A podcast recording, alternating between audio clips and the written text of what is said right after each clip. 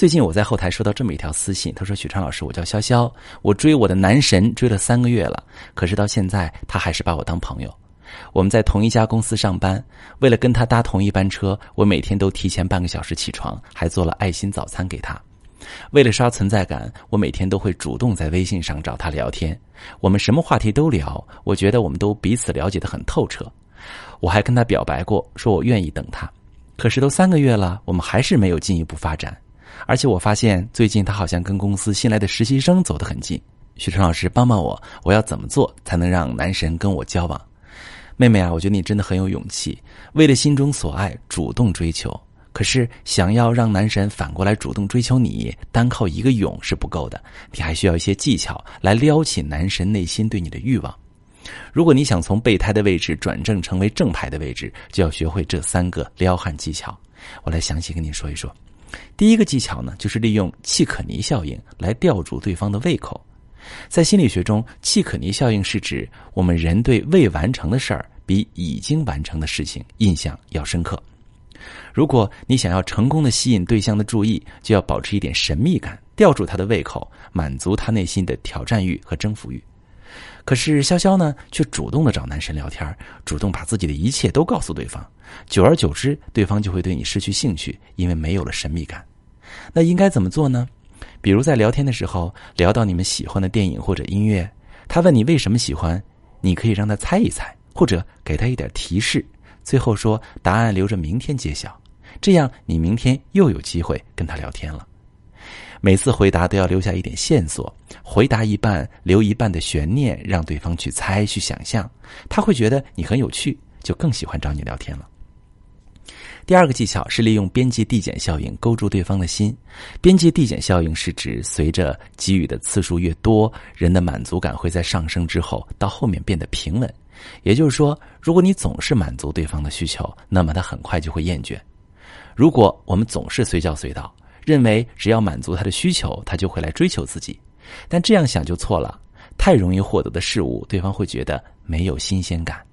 在感情中，我们要给对方制造若即若离的感觉，让他想抓抓不住，内心痒痒。潇潇每天都给男神做早餐，这样做没错，但是我们的频率可以不用那么高。给他做两天早餐，第三天就不做了。原本习惯每天等你的早餐，结果今天只能饿肚子，他内心。就会开始怀念你的爱心早餐了。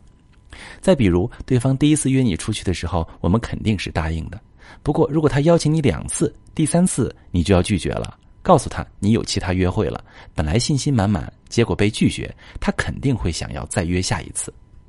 第三个技巧是暗示效应，给对方暗示你的价值。为什么说是暗示而不是展现呢？因为暗示只是用语言来告诉对方，如果跟自己谈恋爱，你会为他做什么事，而不是用行动告诉他。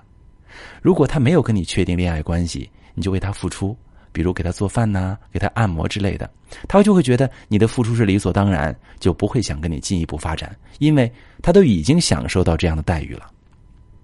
所以我们要暗示对方你的恋爱价值，让对方有欲望跟你进一步发展。比如，你可以发几张自己做的饭菜，告诉他你的厨艺很不错，但是你只会给恋爱对象下厨。比如，朋友圈发几张美景，要刚好是对方也想去的，然后说如果恋爱了，想跟对方一起去这个地方走走。总之呢，不要过早的为对方付出，要暗示对方，只有确定恋爱关系，你才会为他做这些事情。有些女生因为急切的想要跟对方在一起，就会不断的去满足对方的需求，为他任劳任怨，以为他也会因此而感动。但是这样做，他反而对你失去了好奇心和征服的欲望。要知道，得不到的永远在骚动，要学会撩拨他的心，勾起他追求你的欲望，这样他才会反过来追求你。今天的三个撩汉技巧，你学会了吗？如果你的感情总是没有进展，不知道如何突破，可以把你的详细情况告诉我，我来帮你分析，教你快速脱单。我是许川。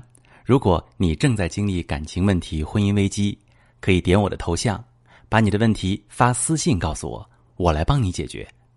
如果你的朋友有感情问题、婚姻危机，把我的节目发给他，我们一起帮助他。喜欢我的节目就订阅我、关注我，我们一起。